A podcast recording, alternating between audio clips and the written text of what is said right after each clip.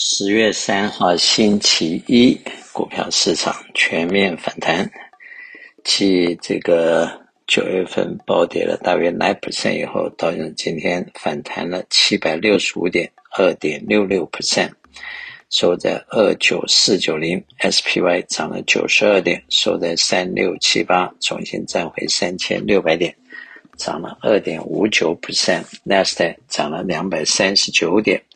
涨了二点二七不善收在一零八一五，分别反弹了二点六六、二点五九和二点二七不善。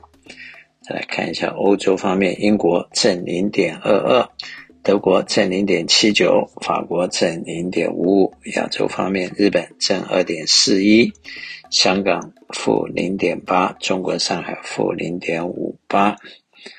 再来看一下债券市场，债券市场今天利息是下跌的，换句话说，今天债券价格上升，债券的利率和价格通常是走反方向的。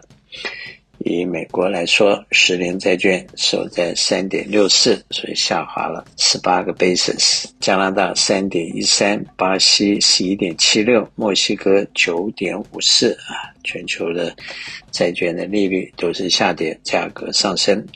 德国一点九一，法国二点五一，荷兰二点二三，瑞士零点九六。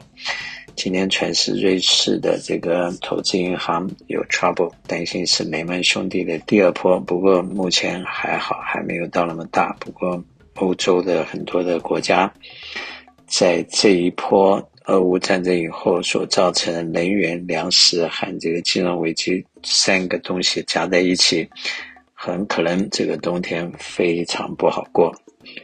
那么亚洲方面，日本利息零点二二，纽西兰四点二三，新加坡三点三八，南韩四点二五，印度七点四六。开发中国家都是高利率七到十二啊，以开发国家低利率零点二五到 two percent 之间。美元的指数仍然非常强劲。在一百一十一点八八美元兑人民币七点一二，比前两天七点二三呃有一些回落。美元兑欧元一点零二，前两天去过一点零五。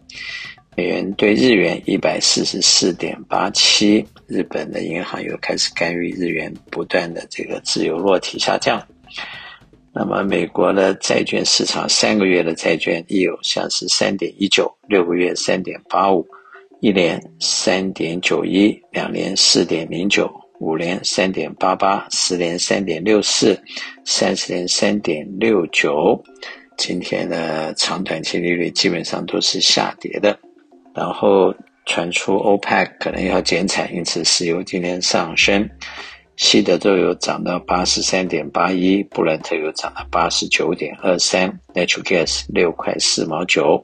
黄金一千七百零四块，小麦九百一十二块两毛五。